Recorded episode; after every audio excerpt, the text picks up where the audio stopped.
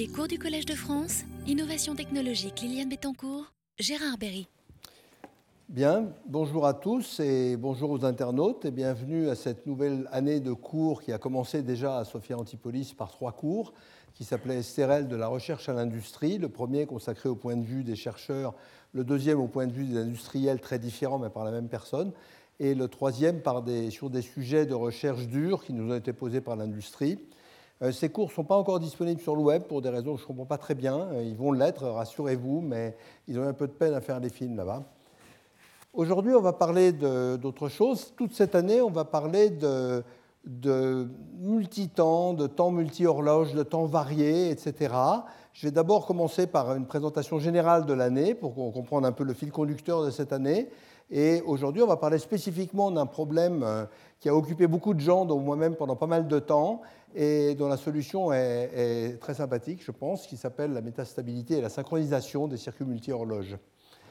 Alors, euh, les systèmes embarqués du 21e siècle, hein, j'avais déjà, je reprends des, transparents que j'avais faits dans mon premier cours de l'année dernière, ils sont assez différents de ceux du 20e siècle à cause de leur caractère réparti et multitemps. Ici, par exemple, on voit euh, une voiture ou un avion, et au 20e siècle, ben, un frein c'était un frein, une suspension c'était une suspension, et ça se mélangeait pas trop, et puis maintenant ça se couple pour pencher de bon côté dans les virages, au lieu de pencher vers l'extérieur, de pencher vers l'intérieur, par exemple, etc. Ils sont un peu moins déterministes, et ça, euh, Albert Venise va nous en parler tout à l'heure. Il, y a plusieurs fonctions sur chaque système. ECU, c'est le mot automobile pour Electronic Control Unit. Il y a plusieurs fonctions sur chaque chose. Il y a plusieurs horloges. Il y a des, sous-systèmes à coordonnées. Il y a des réseaux embarqués avec des mots-clés euh, à trois lettres, bien entendu, comme dans les télécoms, euh, Network on Chip, Personal Area Network, Local Area Network, Time Triggered Network, etc. Ça, on en parlera un peu aussi. Et puis, il y a un mélange de styles, ça c'est important, on en parlera beaucoup cette année, de contrôle continu et d'automates, de systèmes distribués plus ou moins déterministes, de systèmes globalement asynchrones, localement synchrones, ce dont on va, parler aujourd'hui, de ton continu ou discret, etc. C'est un, sujet qui est beaucoup moins carré que les précédents, et c'est normal, il est plus large et moins bien compris. Il n'y a pas encore de doctrine générale dans cette chose-là. On va essayer d'en montrer qu'il y en a quand même un petit peu les efforts. Et puis aussi, euh, quelque chose dont on a parlé dans le cours Hop Hip Hop l'année dernière, les interfaces asynchrones et l'orchestration de services depuis le web asynchrone. il va y avoir bientôt sur Internet beaucoup plus d'objets d'hommes, et les voitures, les, trains, n'importe quoi, enfin pas les trains, mais les voitures seront toutes sur Internet, ça commence vraiment en grand, avec les acteurs de l'informatique et pas avec les acteurs de l'automobile, avec Google, avec Facebook, avec Microsoft et tout, parce que c'est un gros marché, et que les acteurs de l'automobile n'ont pas encore tout à fait compris de quoi il s'agit. Euh, quoi que ça change. Et donc, c'est très varié. Alors, dans les circuits, ce dont nous allons parler aujourd'hui, eh bien, c'est pareil. Voilà un circuit moderne. Ça, c'est un extrait de, transparent de Laurent Maillet-Contos, qui a donné un séminaire à Sofia, qui va être en ligne, sur la simulation de circuits euh, multi-horloges.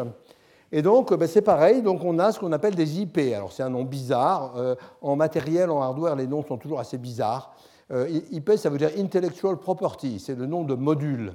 Si on veut en software, on dit un bout de code et là, on dit un IP. C'est comme ça. Il y a plusieurs horloges, il y a des réseaux, il y a des protocoles complexes, il y a une gestion d'énergie qui est le point le plus dur à l'heure actuelle.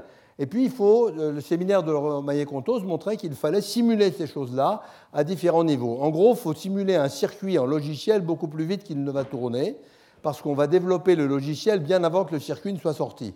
Et il faut que quand le circuit sorte, le logiciel soit entièrement au point. Sinon, c'est beaucoup trop long au niveau du time to market, comme on dit. Alors, on va parler de ça aujourd'hui. Alors, quelques grandes questions qui vont servir de fil conducteur à cette année.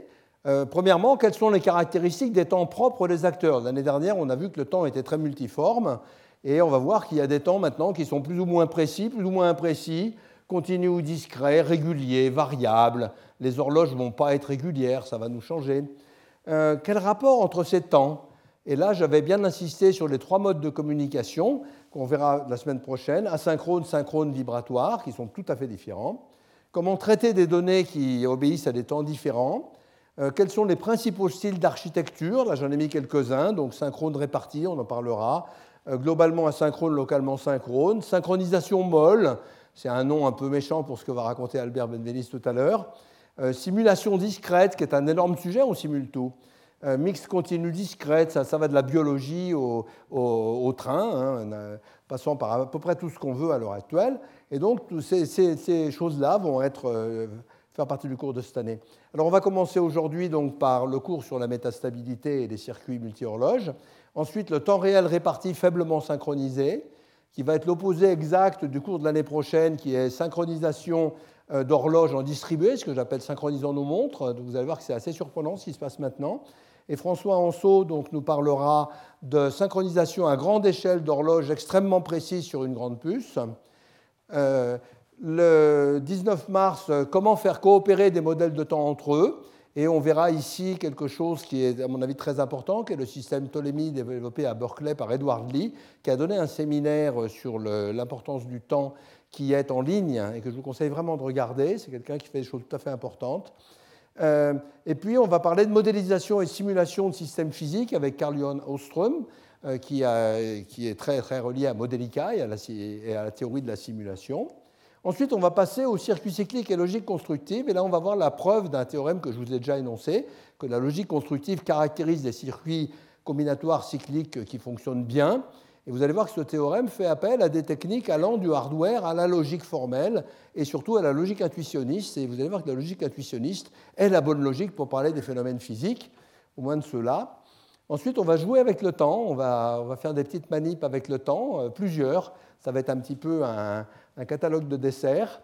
Euh, et un système parallèle temps réel, oui, pardon, les modélisations hybrides continues discrètes, qui est un sujet très important, euh, avec euh, Marc Pouzet, qui va continuer un peu aussi dans, la, ligne de Oström et Benveniste, mais peut-être de façon plus mathématique qu'Oström.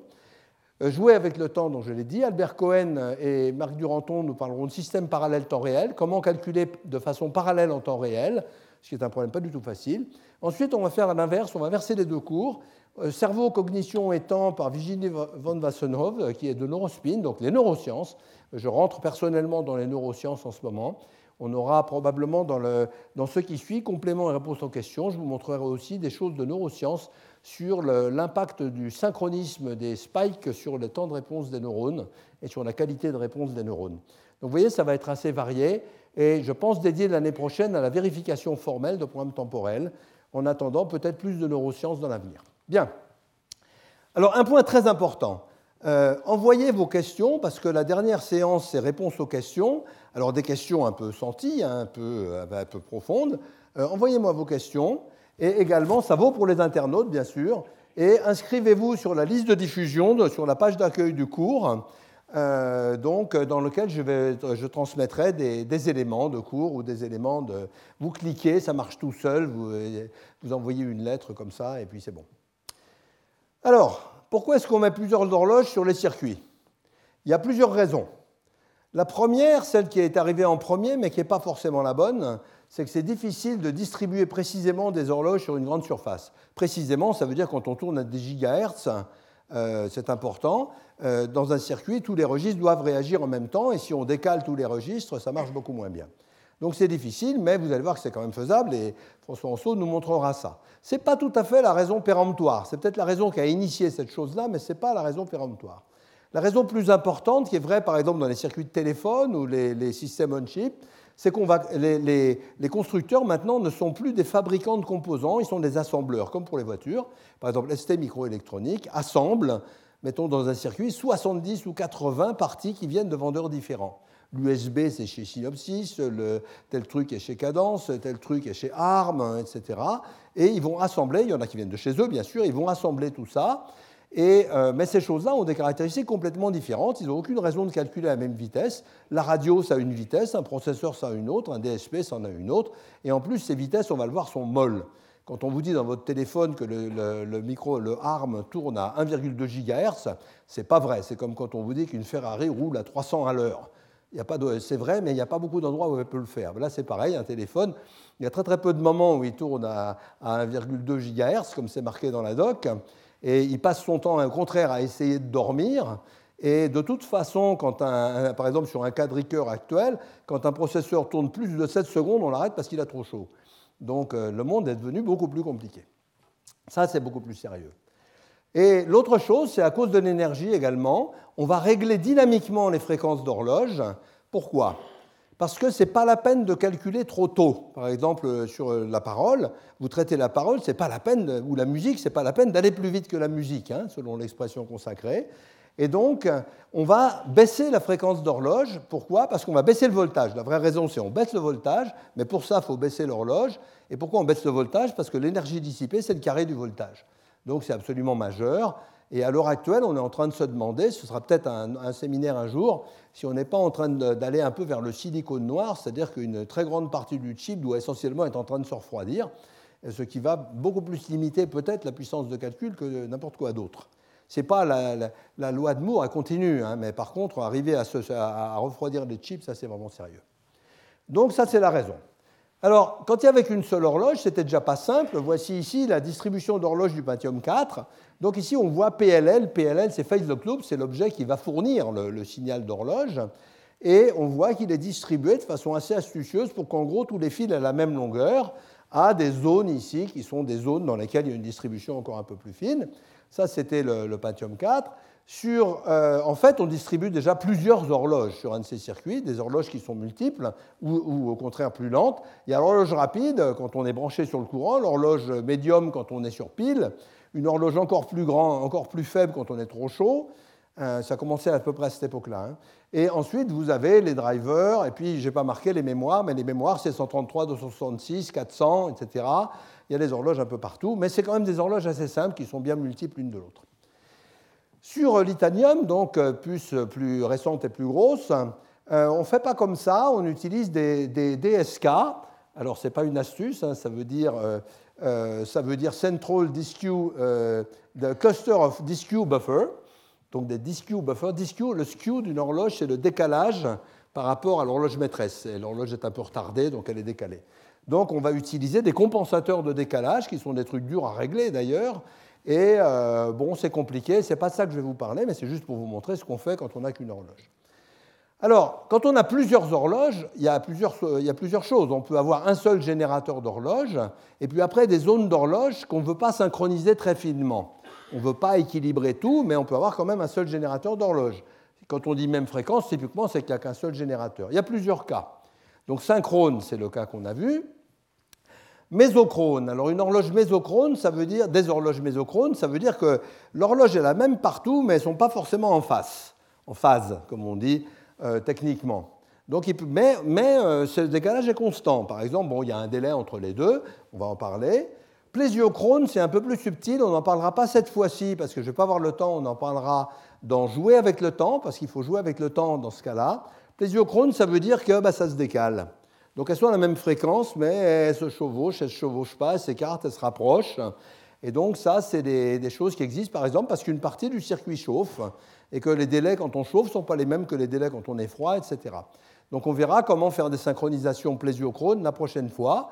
Ce n'est pas de la même nature que ce que je vous raconte aujourd'hui, mais c'est assez rigolo aussi. Ou alors il y a des fréquences différentes, il peut y avoir plusieurs quartz, il peut y avoir vraiment des horloges très différentes. Elles peuvent être dans deux cas, harmoniques, Harmonique, c'est par exemple pour les mémoires, j'ai dit 133, 266. Sur un PC, j'ai travaillé là-dessus, c'est dur. Il euh, faut que vous puissiez brancher des mémoires de n'importe quel multiple de 133 et que ça marche. Euh, ça, ça occupe vraiment, hein, mais euh, j'en parlerai pas ici, ça occupe vraiment. Ou alors complètement asynchrone, c'est-à-dire des horloges qui ont un rapport les unes avec les autres, et c'est ça dont on va parler aujourd'hui. Mais il y a pas mal de cas où, par exemple, dans le spésiosynchrone, où c'est assez délicat à faire, où on dit ben, on se met dans le cas le pire, le cas asynchrone, et puis on prend un synchroniseur pour le cas le pire, et ça, va, ça marche dans les cas qui ne sont pas le pire, évidemment. Donc tout ça, c'est, après, c'est des décisions d'ingénieurs. On va regarder les principes, mais la décision de faire comme ci ou comme ça, ben, évidemment, elle, est prise sur des tas de critères. Alors, voilà une euh, transparence que j'ai déjà montrée dans la leçon inaugurale, par exemple. Euh, quel est le problème de, de la métastabilité? On va voir que ce n'est pas forcément le problème principal, la métastabilité, mais c'est celui qu'il faut étudier en premier. Nous avons une zone d'horloge bleue. Bleu, ça va toujours être l'émetteur, et euh, marron, le récepteur. Donc nous avons un émetteur marron qu'on voit un signal bleu qui est sur son horloge à lui, chez le monsieur marron qui a son horloge marron qui est dessiné là. Il n'y a aucun rapport de vitesse entre ces deux horloges. Alors le principe du registre qui est dessiné là-haut, le registre, tenez bien, c'est celui qui a un triangle euh, du côté de l'horloge, c'est que quand le front montant de l'horloge arrive, euh, c'est pour ça que j'ai mis les traits verticaux en pointillés, il va échantillonner le signal bleu et produire le signal de sortie pendant tout un cycle, c'est-à-dire jusqu'au prochain front montant. Donc il commence ici par échantillonner un 1, ensuite il échantillonne un 0, ensuite un 1, ensuite un 0, et là tout ça, il n'y a pas de problème, mais là il y a un problème, c'est que la donnée change en même temps que l'horloge.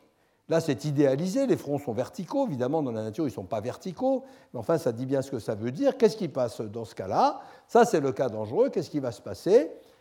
Eh bien, il peut se passer plusieurs choses.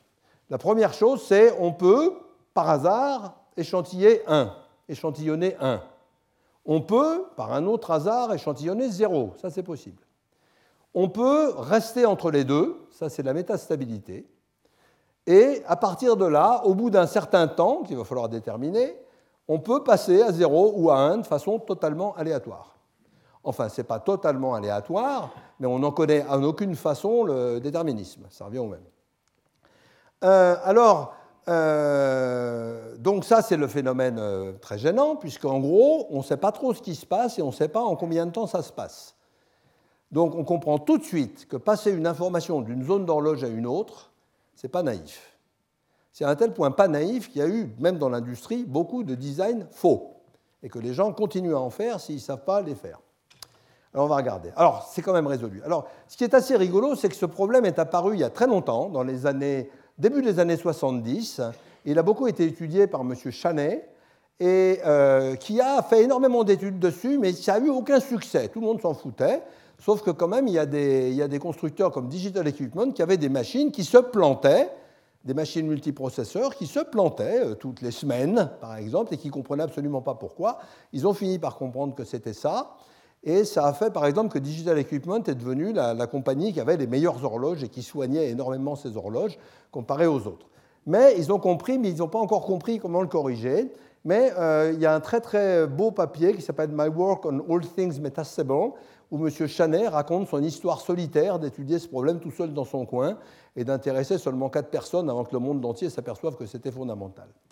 Ensuite, il y a eu beaucoup de travaux et il y a eu quelque chose qui a vraiment changé le sujet, c'est le travail de Ran Ginozar au Technion en Israël, qui a vraiment étudié ce sujet à fond. C'est un spécialiste des circuits asynchrones et qui a écrit d'abord un très joli papier, dont je vais vous en parler, qui s'appelle 14 Ways to Fool Your Synchronizer, il a montré le bon, synchroniseur et 14 méthodes pour le faire rater, qui sont, toutes de l'industrie. Et puis, il a écrit maintenant un papier de référence qui s'appelle Metastability and Synchronizer Tutorial. Et il m'a donné un, jeu de 387 transparents sur le sujet. Et à peu près, cet exposé est issu de ce jeu de transparents. Donc, euh, j'y suis pas pour tellement. Enfin, moi, j'ai contribué sur certains trucs, mais c'est quand même euh, Ran que je vous raconte aujourd'hui, mais ça vaut le coup. Il y a également, ce problème de synchronisation est aussi relié au problème de l'arbitrage, c'est-à-dire quand plusieurs personnes veulent une ressource, lequel va la prendre. Et là, il y a un bouquin de Kinneman qui est intéressant. Euh, commençons par le cas simple, le cas mésochrone. Cas mésochrone, où je vous rappelle, on a deux horloges qui sont décalées. Alors, on va faire un petit montage tout bête, hein, mais qui donne euh, l'esprit des petits puzzles hardware qui sont vraiment intéressants. Donc on met trois registres, ça c'est l'horloge bleue, on met trois registres qui sont sur l'horloge bleue, et un, ici un multiplexeur. Donc ces trois registres ont un, ce qu'on appelle un enable. Enable, ça veut dire que c'est quelque chose qui autorise ou pas le changement du registre. Et ça, c'est un compteur qui va compter 1, 2, 3, 1, 2, 3, 1, 2, 3, comme ça. Ça veut dire que chaque registre ne va bouger qu'un coup sur trois. D'accord? Chaque registre va tenir trois, euh, trois cycles son information. Et puis ici, après, on a un autre compteur qu'il va falloir initialiser, il faut faire attention à son initialisation, mais après c'est bon, qui va attraper un de ces trois registres encore en boucle. Alors comment ça marche? Ça, tout ça, c'est sur l'horloge bleue. Hein. Comment ça marche? Ben voilà l'horloge bleue, ici. Donc les registres, il y a le registre violet qui échantillonne un coup sur trois, après le kaki qui échantillonne un coup sur trois, après le vert qui échantillonne un coup sur trois, et maintenant l'horloge marron est là, elle est décalée, vous voyez, et qu'est-ce qu'on fait? Ben, On commence par attendre un coup, toujours au départ, il faut toujours attendre un coup au départ, hein, on s'en fout, hein, c'est juste une latence de 1 au départ. Et puis après, on échantillonne la plus vieille valeur disponible. Donc au premier front, on échantillonne le violet, ensuite le kaki, ensuite le vert, le violet, le kaki, le vert. Quel est l'intérêt de cette méthode? C'est qu'on tape toujours au milieu de la bande, donc toujours au milieu où le registre est remarquablement tranquille. Donc on est sûr que les signaux sont super bons. Si vous essayez de réduire ça à 2, vous pouvez taper sur la métastabilité à un des deux bouts. Avec 3, c'est tranquille, ça coûte pas cher, ça marche bien. Vous voyez, si vous décalez, si vous prenez un autre décalage, eh ben vous allez prendre un autre, euh, euh, vous allez prendre les, pareil euh, autre part. il faut juste regarder comment bien initialiser le compteur d'arrivée. Bon, ça c'est sympa, c'est des petits designs tranquilles, mais dans le cas général, ça va être beaucoup plus compliqué dans le cas asynchrone. Alors, pour le cas asynchrone, il faut commencer à essayer de comprendre un peu mieux ce que c'est que la métastabilité. Donc d'abord, qu'est-ce que c'est qu'un registre? Alors un registre, ce n'est pas l'objet de base. L'objet de base, c'est ce qu'on appelle le transparent day latch. Et un registre, ça s'appelle le positive edge trigger day flip-flop. Vous voyez, les, langages hardware, c'est toujours un petit peu, euh, un petit peu euh, par terre. Alors, qu'est-ce que c'est qu'un latch? C'est celui qui a le rectangle là. C'est différent du registre. Un latch, on le voit ici. Le latch est là. Vous avez le signal d'entrée, vous avez l'horloge. Et le latch, ce qu'il fait, c'est que quand l'horloge est haute, il est transparent. Il laisse passer son entrée. Et quand l'horloge est basse, il est opaque, il bloque. Donc il échantillonne, le latch ici, il va échantillonner au moment où l'horloge descend. Donc il est d'abord complètement transparent, c'est équivalent à un fil. Ce n'est pas vrai, il y a un délai, mais ça ne va pas nous soucier aujourd'hui. Euh, enfin, il va nous soucier, mais pas, pas spécialement. Il y a un délai ici, et puis ensuite il bloque. Alors que le registre, lui, il tient son entrée pendant toute une tout un cycle. Le latch, c'est un demi-cycle de transparence, un demi-cycle opaque. Et si vous, si vous mettez une négation sur un latch, évidemment, c'est dans l'autre sens, c'est-à-dire il va être passant, il va être bloquant haut et passant bas. Donc comment est-ce qu'on fabrique un registre? Eh En mettant deux latches opposés, un maître qui est sur la négation de l'horloge et un esclave qui est sur l'horloge elle-même. Donc le maître va commencer à bloquer, puisque lui il est à l'envers, il bloque quand l'horloge est haute, et euh, il va commencer à bloquer comme celui-là est transparent, eh ben, c'est la sortie bloquée qui sort. Et ensuite, ça va inverser, le maître va devenir passant, et le latch va bloquer, mais il bloque toujours la même valeur. Et quand ça revient, le latch euh, bloque la valeur passante, c'est-à-dire ça, ça fait exactement ce qu'il faut. Donc c'est un jeu de, ping-pong entre ces deux registres. Enfin, ce n'est pas ping-pong parce qu'il n'y en a qu'un qui joue. Hein. Euh, ça, va du, du, maître au latch. Donc ça, c'est important. Les latches transparents, on va jouer avec dans le dernier cours vous allez voir qu'une des bonnes méthodes pour faire des registres rapides, c'est de séparer les registres en deux latches et de jouer avec les latches et de les déplacer à l'intérieur du circuit. Et ça, c'est assez sympa. Bien. Alors, c'est le latch le problème. Hein. C'est, au moment de, c'est le latch qui fait l'échantillonnage, en fait. Hein. Il y en a deux, mais c'est le latch qui fait l'échantillonnage. Donc, il faut étudier ce qui se passe dans le latch. Alors, voilà un latch. Donc, c'est un latch classique fait avec des portes NAND. Donc, non, ça c'est non et ça c'est et. Alors, comment ça marche? Eh bien, regardons un peu. Euh, D, c'est l'entrée et Q, c'est la sortie, et Q bar, c'est l'inverse de la sortie. Hein. Si j'ai l'horloge à 1 et l'entrée à 1, alors cette porte-là vaut 1, donc H vaut 0. D'accord? Donc cette porte-là vaut 0, puisque c'est un et, donc Q vaut 1. Q vaut 1, mais D ici passe par un inverseur, ça vaut 0. Donc 0 dans ce et, ça vaut 0. Donc ça, B vaut 1, Q vaut 1, B vaut 1, Q bar vaut 1. Il n'y a pas de problème électrique, c'est tranquille. Q bar vaut 1. Euh, si, donc ça fait ce qu'on veut, c'est D passe dans Q. Hein, c'est la période transparente. Euh, si D vaut 0, ben c'est exactement l'inverse, c'est le calcul symétrique, D passe dans Q bar. OK, donc ça c'est la période transparente. Maintenant, la période pas transparente, la période opaque, on met l'horloge à 0, donc ces deux portes valent 0, donc H et B valent 1, donc ils servent à rien puisque c'est des entrées de porte E. Donc on a les équations Q égale non Q bar, Q bar égale non Q. Et comme on part d'un état où, ces équations sont satisfaites, elles sont symétriques, donc euh, dans 0,1 ou 1,0, elles sont satisfaites, ça n'a pas de raison de bouger, ça ne bouge pas. Donc ça, c'est le principe du latch. OK. Alors, un latch a des contraintes électriques très fortes. Là, je commence à pencher les horloges hein, pour mettre du vrai temps dans le dessin. Un latch a des contraintes électriques. Alors, supposons qu'il a une période T, que la période d'horloge soit T. En fait, il y a une zone autour du front montant de l'horloge ou du front descendant pour un lâche dans l'autre sens. Il y a une zone euh, qui est dangereuse et qui est composée de deux parties. Avant le milieu de l'horloge, en gros, c'est ce qu'on appelle le setup. Ça veut dire que ça, c'est pendant que l'horloge commence à monter, on n'a pas le droit de changer l'entrée. On n'a pas le droit de changer l'entrée.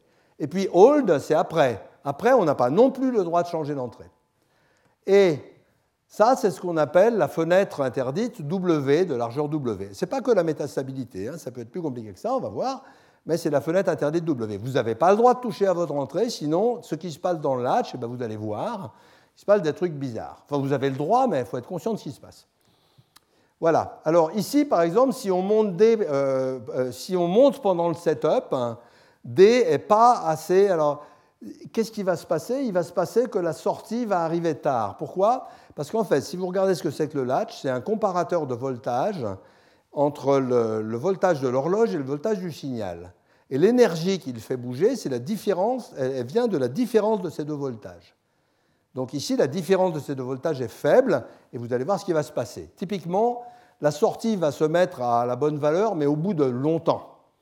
Ça, c'est pas bon au bout de longtemps, parce que c'est branché, par exemple, sur de la logique, et normalement, un latch, on est supposé avoir un temps tout à fait déterministe. Si c'est dans le hold, alors là, typiquement, vous pouvez avoir des trucs bizarres, vous pouvez avoir une sortie quelconque, ou bien vous pouvez avoir ce qu'on appelle un glitch, c'est-à-dire le signal fait ça. Ça, c'est pas bon du tout. Et si c'est juste pendant, c'est là que vous pouvez avoir la métastabilité. Alors ces choses-là sont-elles différentes? Ça, Tous ces phénomènes-là sont-ils de nature différente? On va voir que non, fondamentalement, c'est des phénomènes de même nature. Alors la fenêtre de métastabilité est beaucoup plus étroite que les autres. Elle est typiquement dix fois plus petite que la fenêtre euh, générale des ennuis. Alors regardons ce qui se passe. Donc un signal normal qui arrive, donc euh, ici, il va être latché et il y a quand même un délai. il met un délai, mais ce délai est connu, il est constant. Donc c'est bon, c'est un délai qu'on sait mettre dans le système, il est intégré. Si elle arrive tard, donc ça va, le front correspondant va arriver tard. Ça, c'est embêtant.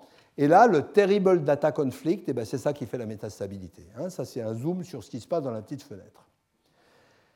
Alors, ça remonte un peu la même chose, et puis la forme de l'approche de la métastabilité, donc ça c'est la, fenêtre de métastabilité, et ça c'est la fenêtre de long délai, et puis ici, euh, bon, l'autre côté est plus simple, mais c'est beaucoup plus des glitches, c'est pas tellement, euh, c'est aussi dangereux.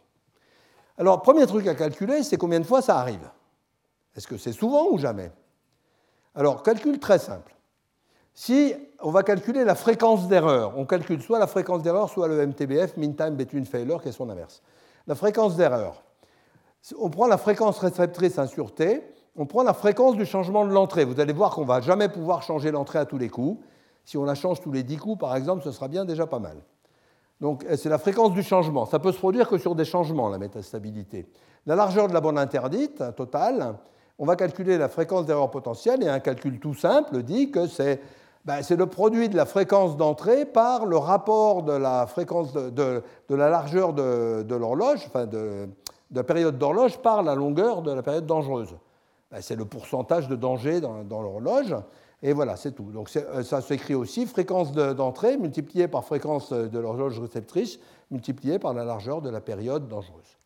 Alors calcul, 1 GHz pour la fréquence d'horloge, qui est assez standard maintenant, 100 MHz pour l'émetteur, un dixième, vous allez voir que c'est à peu près ça qu'on sait faire, et puis 20 picosecondes pour la, pour la fréquence dangereuse, un cinquantième de la période. Calcul tout bête, 10 puissance 8 fois 10 puissance 9 fois 2 fois 10 puissance moins 11 égale 2 10 puissance 6. Fréquence d'arrivée du danger, 2 millions de fois par seconde. On ne va pas rigoler avec ça. Hein. Euh, il y a des gens qui rigolent avec ça. Hein. Il y a des gens qui pensent que ce n'est pas un problème, mais ce n'est pas une très bonne idée. Euh, donc il va falloir s'en occuper sérieux. Alors on va la regarder un peu plus près, la métastabilité, qui est le, phénomène le plus dangereux, a priori, hein, a priori, vous allez voir que ce n'est pas vrai, mais a priori. Donc voilà les, premiers, les premières photos au Polaroid d'oscilloscope à traces permanente, vous savez, des trucs tectroniques qui s'effaçaient tout doucement. Et donc, euh, euh, il était avec son Polaroid pour faire les photos de son oscilloscope, c'était la période héroïque. Et c'est très difficile à produire, la métastabilité, avec des montages, euh, avec des montages de chantier, je dirais. Donc ça, c'est le début. Et on peut modéliser ça. Alors pour le modéliser, on dit ben, c'est pas très compliqué. En fait, ben, c'est de l'électronique, donc on a une capacité, une résistance, et les porte-noms, c'est deux amplis négatifs sur l'intensité, sur le, sur le voltage. Donc on a deux amplis négatifs de résistance de capacité, ça se modélise, équation différentielle linéaire, cours d'électricité de, je ne sais pas, un peu après le lycée. Et voilà, il y a deux cas stables évidemment, les deux voltages opposés, et puis quand c'est euh, 0,5 pour les deux, c'est métastable. Et alors, euh, métastable, j'ai déjà dit, c'est exactement poser un ballon sur une colline et attendre que le vent le pousse d'un côté ou de l'autre. Mais dans les circuits, il y a beaucoup de bruit thermique, donc ça va forcément démarrer. Qu'est-ce qui se passe quand ça a démarré? Ça, c'est le truc important. Alors, voyons voir ici. Ici, c'est les entrées qui se rapprochent du fond d'horloge avec un pas de 100 picosecondes ici. Et on voit, on voit simplement, vous voyez bien ici, plus ça se rapproche, plus le temps d'établissement du signal à la sortie est long. Et puis au bout d'un moment, ici, ah ben il ne s'établit plus du tout. Et on voit que plus ça se rapproche encore une fois, on voit ces courbes, et là on est à 0,1 femtoseconde, donc il faut quand même de, l'observation de qualité pour faire ça. Vous voyez ici qu'on a ce, Mais on voit deux choses. Ça reste longtemps plat, puis tout d'un coup ça monte. Donc ça, il faut comprendre pourquoi. C'est brutal la montée, hein c'est pas comme ça, c'est brutal. Alors, voilà encore, en fonction de la différence du log de la différence de voltage ici, on voit la montée toujours, donc cette, chose qui s'allonge et la montée qui est à peu près toujours pareille. Donc il faut comprendre pourquoi. Alors la raison numéro 1, c'est que c'est une équation différentielle standard avec une solution exponentielle. Donc le voltage, au moment où ça démarre, le voltage va croître de façon exponentielle. Donc ici, vous avez le logarithme du voltage, et il va, avec une certaine pente, il va croître de façon exponentielle. Mais qu'est-ce qui se passe? Il alimente des transistors et les transistors, ça a des seuils de, pas de rupture, des seuils de, déclenchement. Et donc, quand on est en dessous de ce seuil, il ne se passe rien, puis tout d'un coup, le signal commence à passer et il passe très vite. Voilà, donc ça fait exactement ça. Mais ce qui est important, c'est que c'est cette exponentielle avec euh, un facteur taux dont on va parler après. Et on voit encore, quand on ralentit vraiment des logs de voltage, de différence de voltage à 10-11, euh, là, il faut être vraiment en face. Hein, euh, on voit ce qui se passe, ce retard, mais toujours cette forme de montée qui est la même. Donc c'est surtout le retard qui va intervenir. Donc il faut calculer ce retard. Alors, quelle est la probabilité de rester métastable après un temps t eh bien, ça dit que c'est une exponentielle décroissante, donc est puissance moins sur taux, où taux dépend essentiellement du montage électronique. Et taux, en gros, d'après tous les essais et toutes les études empiriques, c'est un FO4. Alors FO4, c'est une unité assez standard en matériel qui est le temps de traverser d'une porte, euh, d'une porte, d'une note, d'une négation à quatre sorties. On utilise ça beaucoup, euh, ce, design, c'est 100 FO4, c'est 43 FO4, etc. C'est une unité assez, classique euh, pour les ingénieurs. Et donc, si on calcule le mean time between failure maintenant, donc combien, tous les combien de temps ça a pété, en gros, c'est E puissance S sur taux, S c'est la durée que je vise, multiplié par fréquence d'envoi de changement du signal d'entrée, fréquence de réception, largeur de la fenêtre. Et là, j'ai mis, mis danger, j'ai mis pas la fenêtre de métastabilité, j'ai mis la fenêtre gênante. Vous allez voir que ça revient au même. Donc, par exemple, si vous mettez ici un registre, un registre, c'est deux latches. Mais ça, ça s'ajoute, les, trucs se multiplient. Pourquoi? Parce que les deux latches sont indépendants. Pour que l'ensemble des deux soit métastable, il faut que le premier soit métastable et que le deuxième soit aussi métastable avec l'entrée du premier. Et donc, vous pouvez voir facilement que c'est simplement, les temps s'ajoutent bêtement. Donc ça, on a le temps ici, le temps de résolution qu'on souhaite ici, c'est la période d'horloge. Et ici, si on met 2, c'est le double de la période d'horloge. Alors regardez ça bien, ça, ça va être super important. Alors, un petit calcul numérique, euh, si on se donne un cycle comme temps de résolution, bah, ça veut dire un cycle, c'est bien, parce que c'est une période d'horloge. quoi. Euh, si on se donne 10 picosecondes pour le temps d'une porte élémentaire, ce qui est un temps assez classique maintenant, si on se dit n, le nombre de portes euh, sur le chemin critique du circuit, c'est parce que c'est un nombre qui est indépendant de la technologie, c'est ça qui est agréable, pour ça qu'on prend celui-là. Si vous remettez les mêmes variables là-dedans, vous faites le calcul de, de première à peu près, vous trouvez que le mean time between failure, c'est n2 sur 4 multiplié par d, le temps d'une portée élémentaire, multiplié par e puissance n sur 2. Et donc c'est e puissance n sur 2, le terme absolument dominant. Donc vous voyez que la, longueur du chemin critique, enfin, c'est-à-dire la période d'horloge par rapport à la vitesse élémentaire du circuit, c'est absolument critique, ça va en exponentiel. Alors regardons les chiffres, les vrais.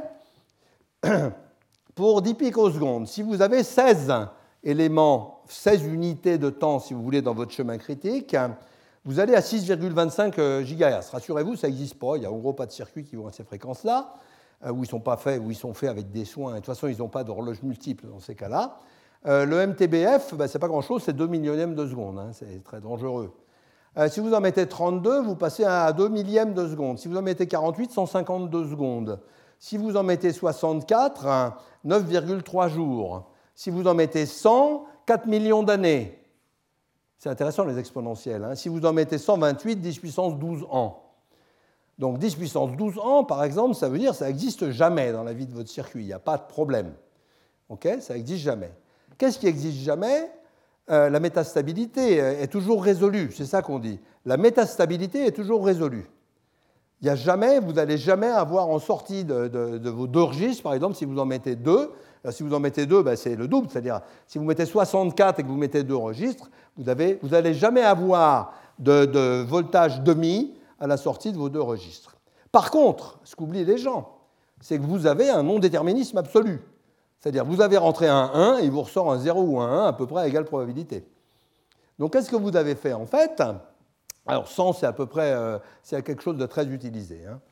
Euh, donc qu'est-ce que vous faites en fait? Vous prenez ce synchroniseur-là, il est très très bien. Pourquoi? Même si ce registre est en retard, ça ne gêne pas l'autre. C'est-à-dire il y a deux cas, métastable et retard. Ici, ici vous avez une très faible probabilité d'être métastable en sortie de ce registre si, vous avez bien calculé votre truc. Mais par contre, vous pouvez être très en retard. Mais si vous êtes très en retard, moins que la fréquence d'horloge, ce n'est pas gênant. Ce registre-là, lui, ne sera jamais en retard. Donc, si vous faites ce montage-là avec les bons chiffres, il faut les vérifier, ce synchroniseur-là assure qu'il n'est jamais métastable, il n'est jamais lent à la sortie du deuxième, mais il est souvent non déterministe. Il perd les valeurs. C'est embêtant de perdre les valeurs, mais au moins la métastabilité a disparu. Donc la métastabilité se contrôle complètement et s'échange contre le non-déterminisme. Hein? Alors le non-déterminisme, c'est beaucoup moins gênant que la métastabilité, parce que ça se compense, et on va voir comment. Alors voilà un montage qui existait dans un circuit Motorola, je ne vous dirai pas lequel, qui est le meilleur moyen de se planter. Donc ici, vous dites, je vais contrôler la métastabilité, j'envoie un mot de 32 bits, je mets 32 synchroniseurs doubles, et à la sortie, c'est jamais métastable. C'est jamais métastable, mais c'est presque jamais le, truc qui est rentré. Parce que là, vous augmentez la probabilité de façon fantastique. N'oubliez pas, hein, un truc comme ça, ça a comme propriété que très souvent, vous rentrez une valeur et vous en ressort une autre. Quand vous faites un front, quand vous ne faites pas de front, il n'y a pas de problème. Donc ça, c'est vraiment pas bon. Il faut mettre un protocole. Alors voilà le protocole de base. On met ici un émetteur avec une horloge émettrice, un receveur et une horloge émettrice. On va mettre les fils basiques du protocole, c'est-à-dire request et acknowledge. Et request qui va de l'émetteur. Non, pardon, oui, request, ça veut dire en fait, il donne, il va. On va le faire ici plutôt, avec une donnée, avec des données. Lui, il prépare ses données et il envoie un fil, request, le nom est un peu bizarre, mais c'est comme ça qu'il s'appelle, qui dit il y a des données qui sont disponibles au receveur. Ce fil est synchronisé sur l'horloge du receveur. Ça, c'est sur l'horloge du receveur. Ce fil est synchronisé, d'accord euh, Et réciproquement, on envoie un acknowledge de l'autre côté. Alors, regardons un peu cette chose-là. Ici, on va faire un protocole 4 phases. Le protocole 4 phases, c'est exactement ce que je vous dis là, plus euh, deux petits montages. Un ici, euh, prenons celui-là, là, le D à la sortie du receveur, à droite, pour ceux qui sont les internautes. Au fond, à droite, vous avez un D au-dessus de RxFSM. Ce signal-là indique, vous voyez, c'est un, un, X, euh, ça c'est X euh, et non près de X. Ça veut dire quoi? Ça veut dire un changement. Il détecte un changement. C'est lui qui va détecter le changement. Et puis il y a une petite machine d'état ici, et puis pareil, ici, il va détecter une réponse. Alors le principe est simple. L'émetteur lève le bras, R, et le garde levé. Ça, c'est essentiel. Donc il produit un front et pas d'autre. Un front. Donc, à travers ce synchroniseur, qu'est-ce qui se passe? Ben, Soit le front sort en deux coups, soit il y a une métastabilité, un long délai, mais qu'est-ce qui se passe? Dans ce cas-là Il sort en trois coups. Donc de toute façon, le front ressort, mais de façon non déterministe en deux ou trois coups. Mais le front ressort, il faut garder la main levée. Donc là, lui, il est prévenu que, c'est bon. Du coup, ça, ça libère le registre qui va, euh, ben, qui va stocker les données entrantes et on a bien reçu les valeurs. À ce moment-là, cette machine d'état receveuse, qu'est-ce qu'elle fait? Elle lève le bras A et elle le garde levé. Le bras A revient de l'autre côté. Ici, au bout de deux ou trois coups, le signal arrive. Il est détecté, donc on dit c'est bon, la donnée a été reçue, tu peux mettre la suivante. Alors à ce moment-là, que fait cette machine d'état? Elle baisse le bras R. Donc ça passe à zéro, donc un nouveau front qui arrive en deux ou trois coups de l'autre côté. Que fait cette machine d'état? Elle baisse le bras A, qui arrive en deux ou trois coups de l'autre côté, et c'est bon, on est reparti à zéro. Donc ça, c'est parfaitement fiable. Ça a quand même un petit inconvénient, c'est que ça coûte super cher. Si vous comptez le nombre de cycles, alors ce n'est pas des mêmes horloges, vous en avez deux ou trois, suivi de deux ou trois, suivi de deux ou trois, suivi de deux ou trois. Hein, c'est pas rien. Donc il ne faut pas croire que ce n'est pas cher de passer d'une horloge à une autre. Alors en fait, vous pouvez, faire un, vous pouvez améliorer en un protocole deux phases. Je vous laisse faire la machine d'état, qui est plus chère. Hein, ça, dépend, ça dépend de vos besoins, ça. vous montez R, vous montez A, et là, quand vous baissez R, vous faites un front qui dit il y a une autre donnée. Vous n'avez pas besoin de, refaire le reset. Vous voyez, vous inversez R et A à ce moment-là. Vous dites il y a une autre donnée. Ah bon, je l'ai reçue. Il y a une autre donnée. Ah bon, je l'ai reçue. Il y a une autre donnée. Ah bon, je l'ai reçue. Ça va deux fois plus vite, mais c'est un petit peu plus cher en hardware. Les deux, les servent. Alors, ça, c'est toute la zone de l'émetteur. Ça, c'est toute la zone de récepteur. Il n'y a pas de registre qui ne soit pas sur ces deux horloges-là. Alors voici en STRL V7 que je n'ai pas le droit de vous montrer. Merci Synopsys, je rappelle, qui m'interdit de me servir de mon système.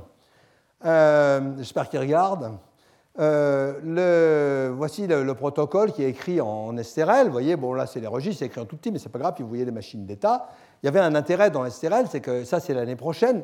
Vous cliquez sur cette petite case, là, crac, et ça vous fait une vérification formelle du protocole, et ça vous dit en quelques secondes, c'est bon, ça marche, il n'y a pas de problème pour l'année prochaine. Voici une simulation. Donc vous avez ici l'horloge euh, de l'émetteur, vous avez l'horloge du récepteur. On voit que ces horloges sont foireuses.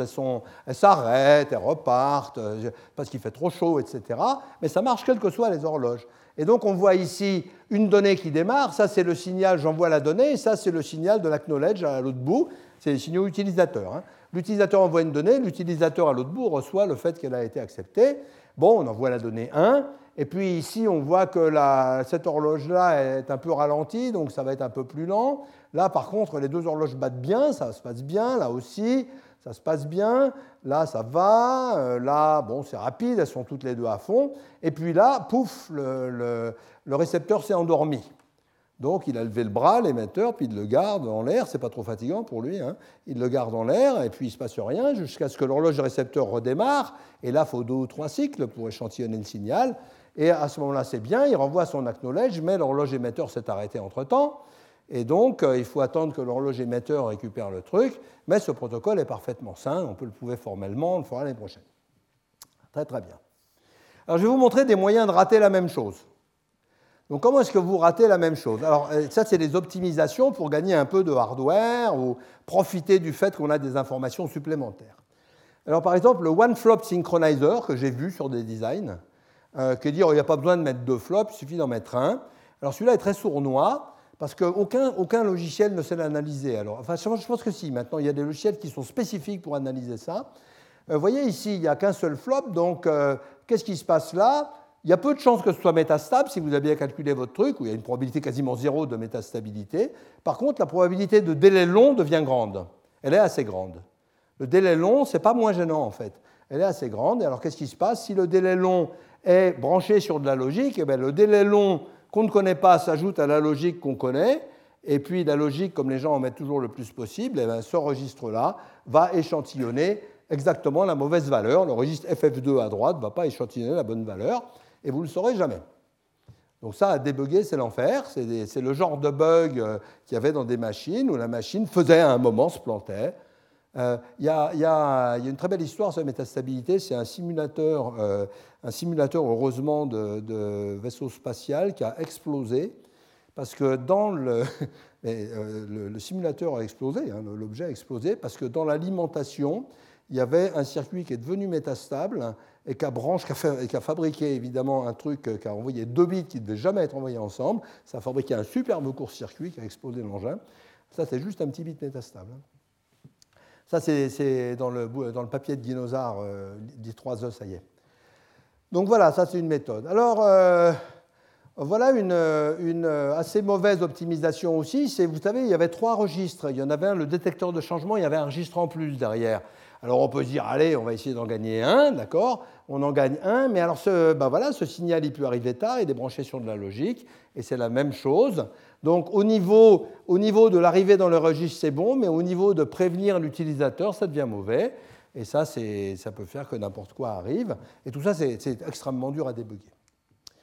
Bon, ça a permis de gagner un registre et un cycle et de se mettre dans les vrais ennuis. Même chose toujours, hein. quand on branche un délai, un registre qui se stabilise trop doucement sur de la logique, c'est foutu.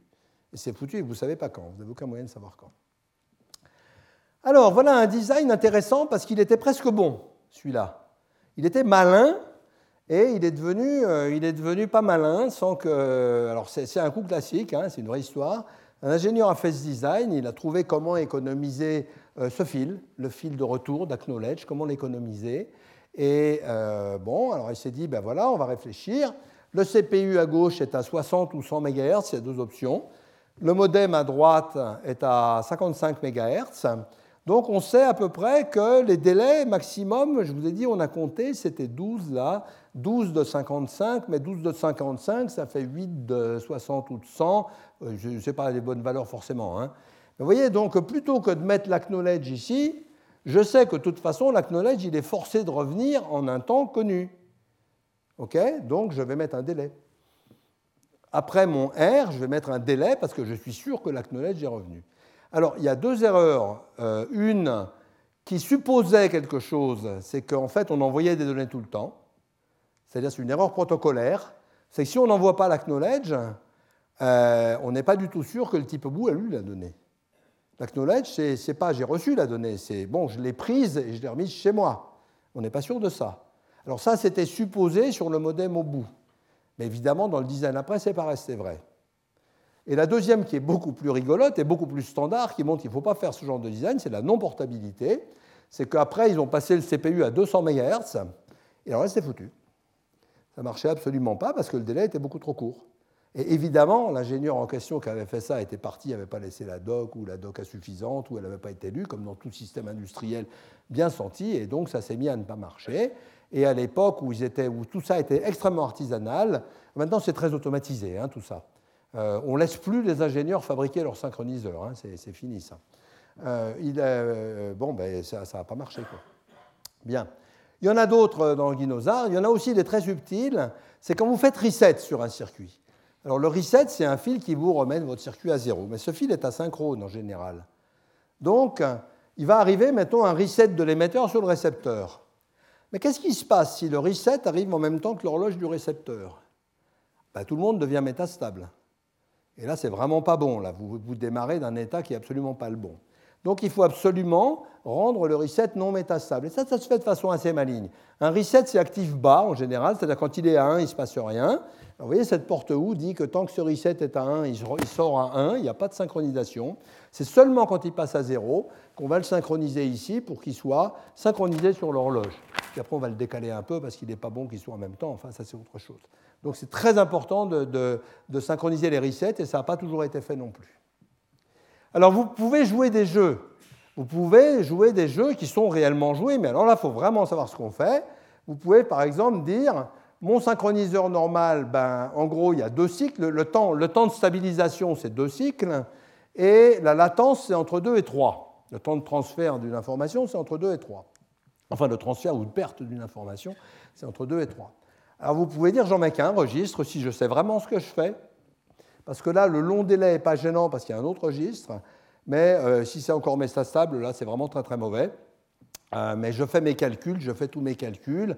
Euh, ce n'est pas du tout portable, je mets des flags partout pour dire que si on y touche, il faut changer ça, etc. Vous pouvez être beaucoup plus agressif en mettant un nom sur l'horloge ici. Dans ce cas-là, vous n'avez qu'un demi-cycle de stabilisation. Donc ça devient carrément plus sportif, mais c'est des jeux qui se jouent euh, chez des gens extrêmement conscients. Et vous pouvez être encore plus sportif en mettant juste un petit délai sur, euh, sur l'horloge. Et alors là, vous prenez des risques arbitraires, hein, c'est à vous de choisir. Donc tout ça est possible, mais tout ça demande des analyses très fines.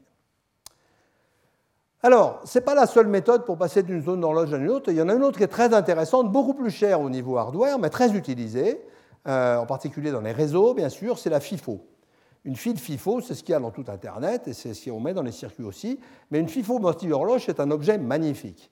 Je ne vais pas vous en donner tous les détails, mais je vais vous expliquer euh, son fonctionnement en grand, parce qu'il y a beaucoup de, choses malignes dedans. Il y a un très bel article de, Clifford Cummings, euh, et cet article, qui est vraiment la référence sur le sujet, est paru dans le, le comité des utilisateurs de Synopsys, que je salue cette fois, euh, à San José en 2003. Donc l'idée, et ça c'est aussi un design qui est super facile à rater.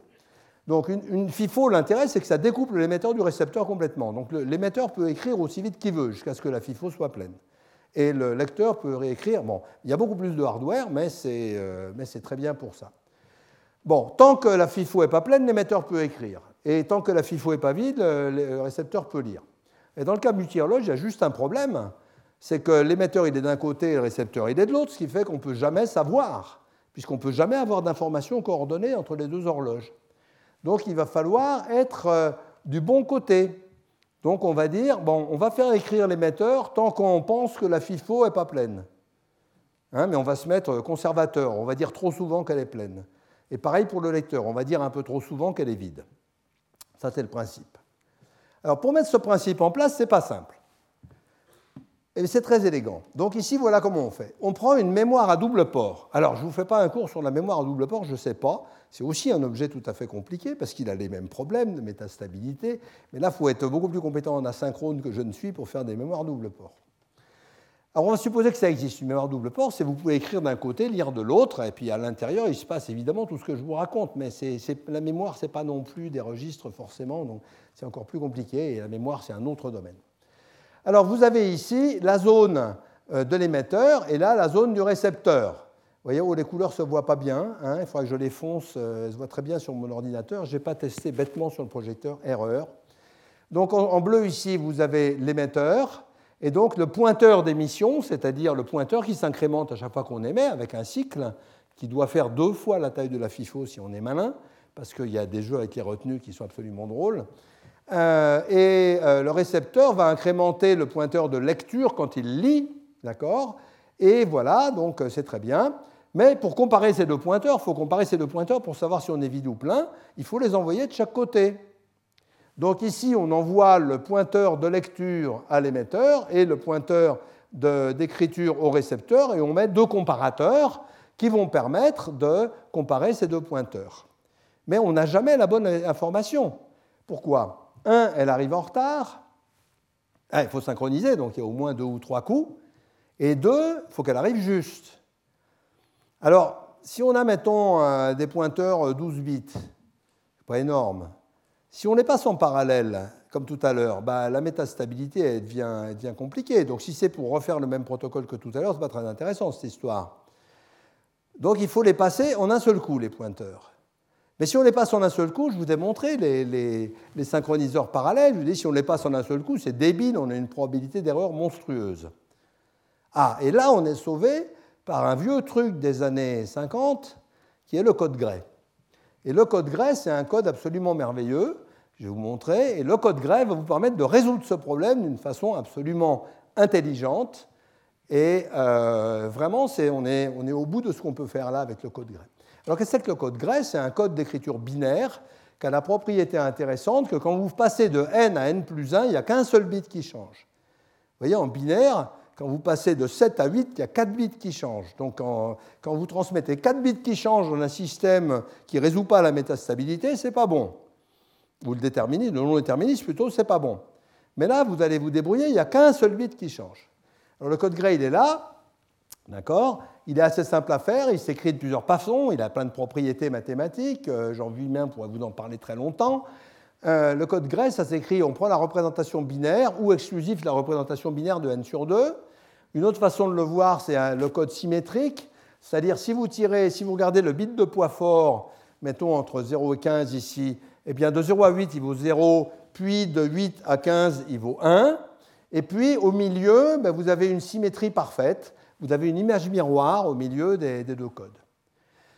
Alors qu'est-ce qui se passe maintenant? C'est que quand vous passez un pointeur, il n'y a qu'un seul bit qui peut changer.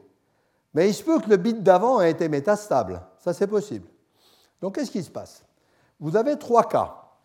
Quand vous, faites plus 1 sur un pointeur, il ne se passe rien. Le changement n'est pas vu parce que le 1 a été transformé en 0. OK? Mais votre bras, il reste levé du côté de l'émetteur. Donc au prochain coup, le bit va être vu. D'accord? Donc 0, c'est changement pas vu. 1, c'est soit le changement est vu maintenant du bit qui est en train de changer, ou alors le changement du bit d'avant qu'on n'avait pas vu le coup d'avant est vu maintenant. Dans les deux cas, c'est bon, c'est conservatif. On est toujours trop petit, on est toujours plus petit que le vrai nombre. Ou alors tout d'un coup, il y a deux bits qui se mettent à changer en même temps. Ça veut dire que le changement de l'instant courant est vu et le changement de l'instant précédent qui était en retard est vu aussi. Eh bien, c'est pas grave, on a fait plus 2 et ça marche parfaitement. Donc on est toujours du bon côté. On peut avoir 0, 1 ou 2 bits qui changent, ça ne change rien. On est toujours du côté sûr. Donc ça, c'est très très sympathique et ça fait, ça fait des choses qui marchent bien. Alors après, il y a beaucoup d'astuces d'implémentation pour faire ça très efficacement, et en particulier pour, euh, pour, comparer les pointeurs sans avoir à faire de manip quand on passe à zéro, avec, en comptant en fait sur deux n au lieu de n. Bien. Il, faut lire ce papier. Alors, il y a aussi un autre papier sur des FIFO complètement asynchrones sans horloge, qui est très intéressant, mais ça, c'est encore une autre histoire que je ne vais pas vous raconter aujourd'hui. Alors le code Gray, on voit là une très jolie image que j'ai trouvée sur, euh, Internet. Hein. On trouve tout sur Internet, et ça c'est quelqu'un qui a écrit ça, parce qu'il a fabriqué pour son vélo. Il voulait, compter les, avances de sa route vélo, et il a mis des petites diodes en face de ce, disque, qui est un disque en code Gray. Et comme ça fait qu'il y a un seul truc qui change à la fois, eh ben c'est électriquement beaucoup plus sûr que quand il y en a plusieurs, il y a moins d'interférences, etc. Et donc il a publié son joli disque du code Gray, euh, que vous pouvez mettre sur vos vélos. Ça marchera très bien. Bon, évidemment, maintenant, on n'a plus besoin de faire comme ça. Mais euh, c'est un bel objet géométrique aussi, le code grec. Enfin, le binaire aussi, c'est un bel objet géométrique. Hein. Tous les codes sont des beaux objets géométriques. Donc, conclusion, eh ben, passer d'une horloge à une autre, c'est une aventure qui est, résolue, mais qu'il ne faut pas laisser aux gens qui ne connaissent pas la solution. Ce qui est assez fréquent hein, dans la vie, mais là, c'est particulièrement vrai. Euh, merci à Chenet, Guinozard et d'autres, Kiniment, etc., qui ont vraiment travaillé là-dessus, et je dirais dans l'ombre, euh, parce que ces, problèmes ont été longuement négligés. J'ai vu des gens mettre deux flops en disant il n'y a pas de problème, il n'y a plus de métastabilité. Et je leur disais oui, mais il n'y a plus les bits non plus. Il dit ah bon? Euh, Bah oui, il faut le savoir quoi. Quand on le sait, ça marche, mais quand on ne le sait pas, ça ne marche pas. Et l'évolution maintenant, bah, c'est que ces choses-là sont un peu cachées aux programmeurs parce qu'on a des réseaux sur puces qui deviennent arbitrairement compliqués. Alors ça s'appelle NOC. Euh, en SRL, on avait fait le NOC de, de ST Microelectronics et je salue Carlo Pistrito de Catane et toute l'équipe de Catane, des gens fantastiques avec qui on a travaillé longtemps. Et donc on avait fait ce réseau sur chip. Euh, je travaillais chez Intel aussi sur ce qu'ils appellent les Network Fabrics, qui sont des réseaux extrêmement gonflés avec des algorithmes distribués euh, vraiment aux limites de l'intellect humain et des possibilités des prouveurs, euh, pour ne pas coûter cher, ni en hardware, ni en énergie, ni en rien. Mais ça, ce sera pour une autre année. Retrouvez tous les contenus du Collège de France sur www.colège-2-france.fr.